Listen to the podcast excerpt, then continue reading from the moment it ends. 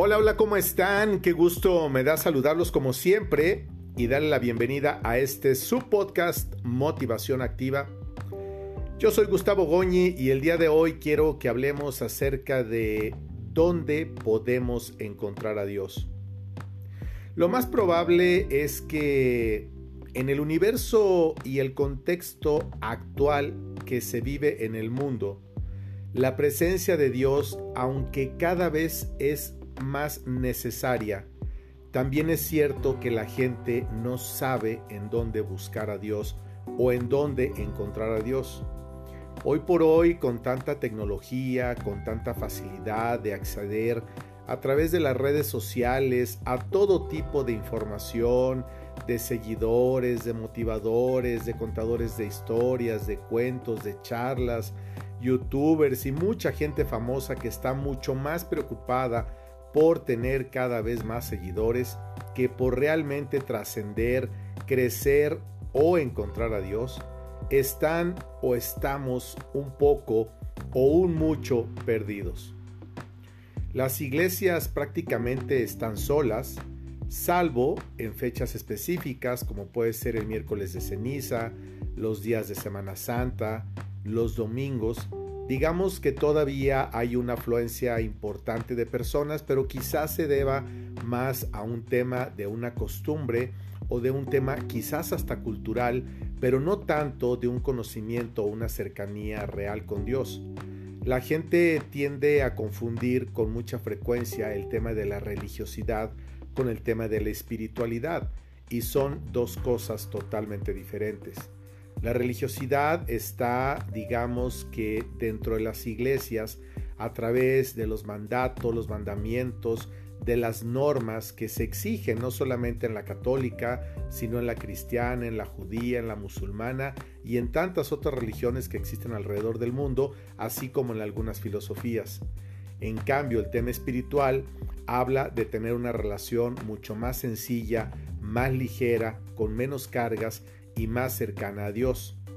Para quienes son totalmente clericales, que quieren imponer el tema del clericalismo, que por cierto tanto critica y señala el Papa Francisco, el actual eh, jefe de la Iglesia Católica en el mundo, él ha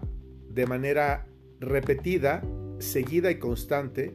hecho una crítica a este tema de lobbies dentro de la propia Iglesia y de clericalismo, que no es otra cosa que el querer imponer demasiadas normas, tal y como sucedía cuando Jesús de Nazaret vino a la tierra hace más de dos mil años. Ojo, con esto no quiero decir que yo esté de acuerdo en que la gente pues haga lo que le pegue la gana y que no cumpla con los mandamientos. El punto es que Jesucristo cuando vino a la tierra había o se encontró, mejor dicho, entre 600 y 800 mandatos o preceptos que eran derivados de los diez mandamientos que le entregó Dios Padre a Moisés en el monte Sinaí. Era una guía práctica de cómo tener contento a Dios y más que tener contento a Dios, era un tema de convivencia sana.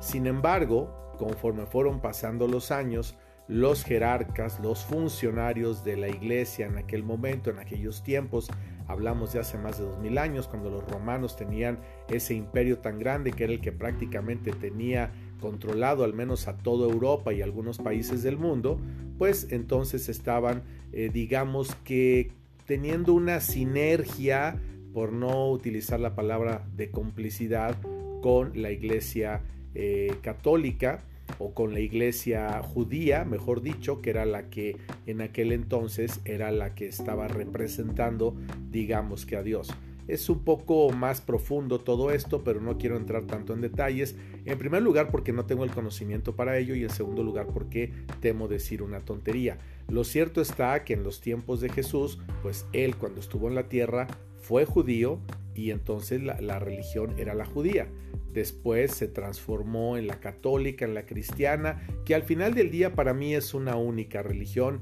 que se ha ido desmembrando de acuerdo a los intereses de grupos, de personas, al clericalismo, al poder fáctico de grupos de personas que quieren sentirse los dueños de la verdad y que han manipulado de una manera pues muy seria, muy grave y muy triste el tema de la palabra de Dios, pero ese no es el punto en este momento, sino el que cuando Jesús vino existían esos preceptos y él dijo, a ver, se los voy a dejar bien fácil, hay dos mandamientos que son los importantes y quien los cumpla está cumpliendo con la ley, o sea, con el Antiguo Testamento y con lo que sería el Nuevo Testamento a partir de que él estuvo en la tierra. ¿Cuáles eran?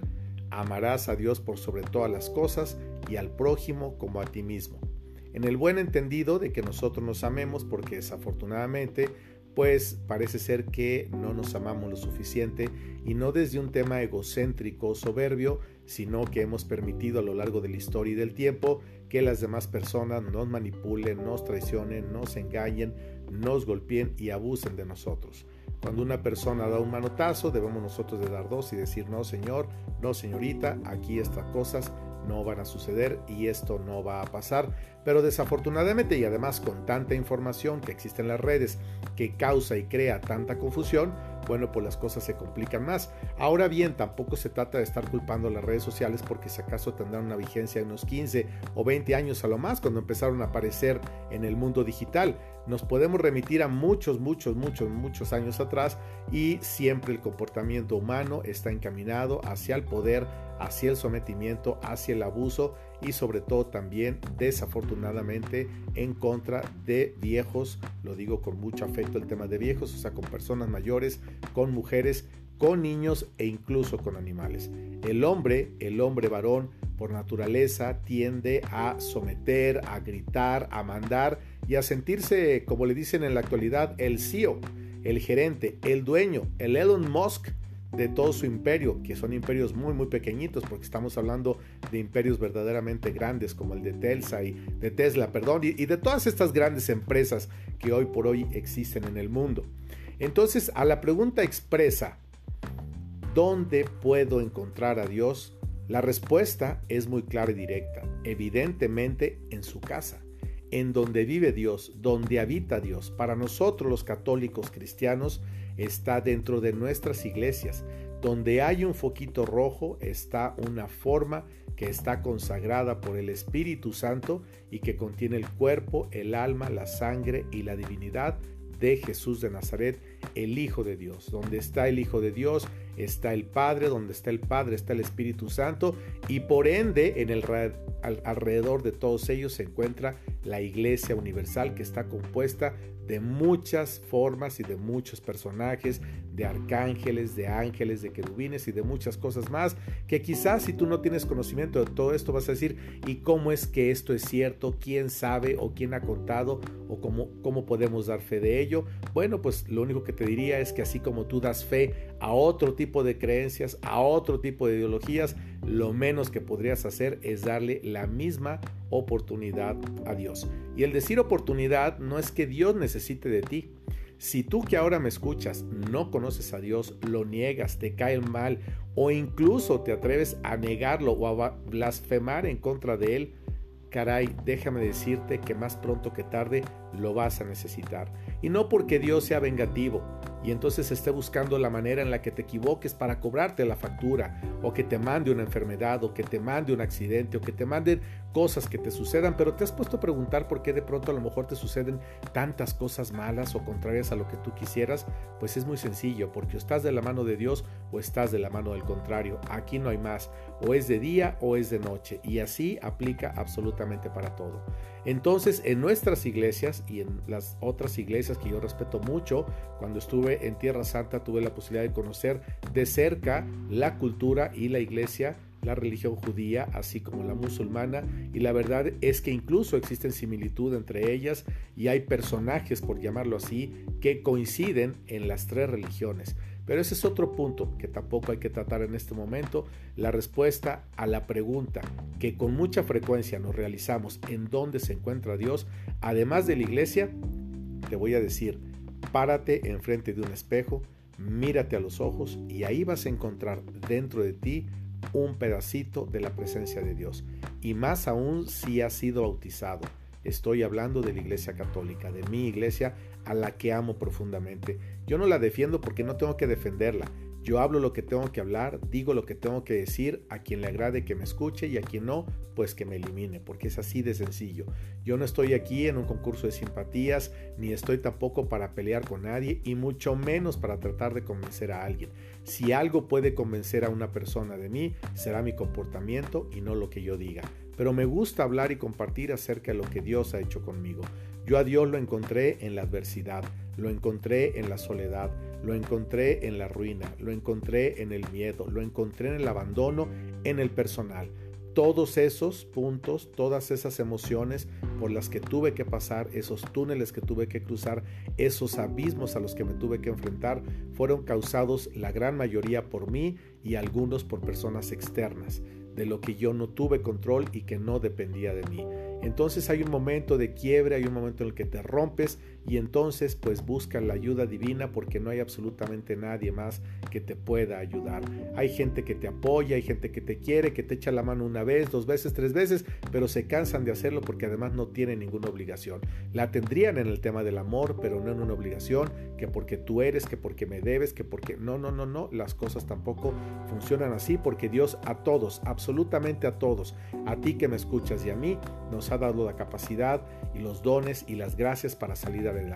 Cada uno tiene gracias y dones diferentes y nosotros sabemos si los metemos en un cajón o si los explotamos y los usamos. Lo que pasa es que es más fácil estar esperando que todo caiga del cielo a que nosotros ir a buscar y a luchar por esos sueños. Hoy por hoy, mucha gente joven, mucha gente joven está muy distraída en querer conquistar los sueños y las libertades y está dejando de lado lo que también puede ser su proyecto de vida y sobre todo lo que es el tema de su alma y de su salvación. Pero yo no me preocupo ni me ocupo de ello porque Dios tiene tiempo para todos y para cada uno y entre más están alejados de Él y entre más lo niegan y entre más no quieren saber nada de Él, Dios más se les va a estar haciendo el aparecido hasta que en algún momento van a doblar, van a rodilla, van a decir, Dios mío, aquí estoy. Y generalmente eso es cuando nosotros ya no podemos, cuando nuestras fuerzas no dan más. Preferimos estar gastando en terapias, con psicólogos, con psiquiatras, con medicamentos, con cursos, con libros y con muchas otras cosas más que si bien es cierto funcionan y sirven, también es cierto que tenemos al mejor terapeuta,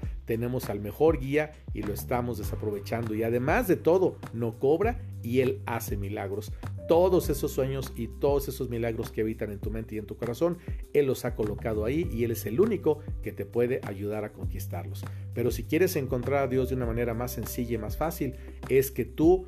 te acerques a la gente que más te necesita. Alguien con una palabra, con una moneda, con un poco de alimento, con qué sé yo, con un poco de misericordia, con un poco de amor. No tiene ninguna gracia que nosotros queramos solamente a la gente que nos quiere o a la que nos es útil o nos dice cosas lindas. Tenemos que aprender a querer a todas las personas a pesar de sus errores y a pesar de lo que son. Aplica para abuelos, para papás, para hermanos, para primos, para amigos e incluso para nosotros mismos. Si nosotros no somos capaces de perdonarnos a nosotros mismos, capaces, perdón, de perdonarnos a nosotros mismos, difícilmente vamos a poder perdonar a los demás. Y Dios lo dijo de manera muy clara. Si ustedes no perdonan, yo no podré perdonarlos. Si ustedes enjuician, yo los tendré que enjuiciar. Con la vara que ustedes midan, será con la vara que yo los tendré que medir. Así es que cada uno, nosotros, cada uno de nosotros sabe qué es lo que tenemos que hacer, de qué pie estamos cojeando, en dónde estamos fallando y mientras despertemos cada día, cada mañana y tengamos la posibilidad de ver el sol, la luna y el atardecer,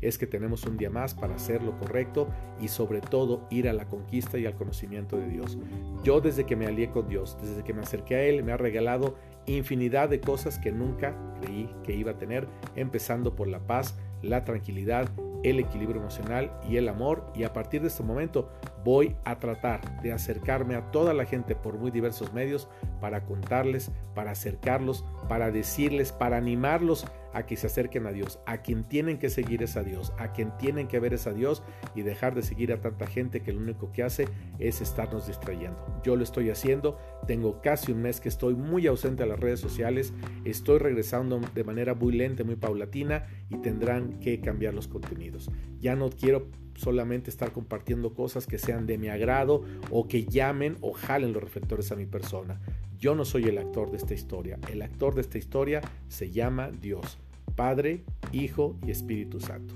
Pero de eso hablaré en las próximas entregas de los episodios de este podcast. de Motivación Activa, que por cierto está ya en sus últimos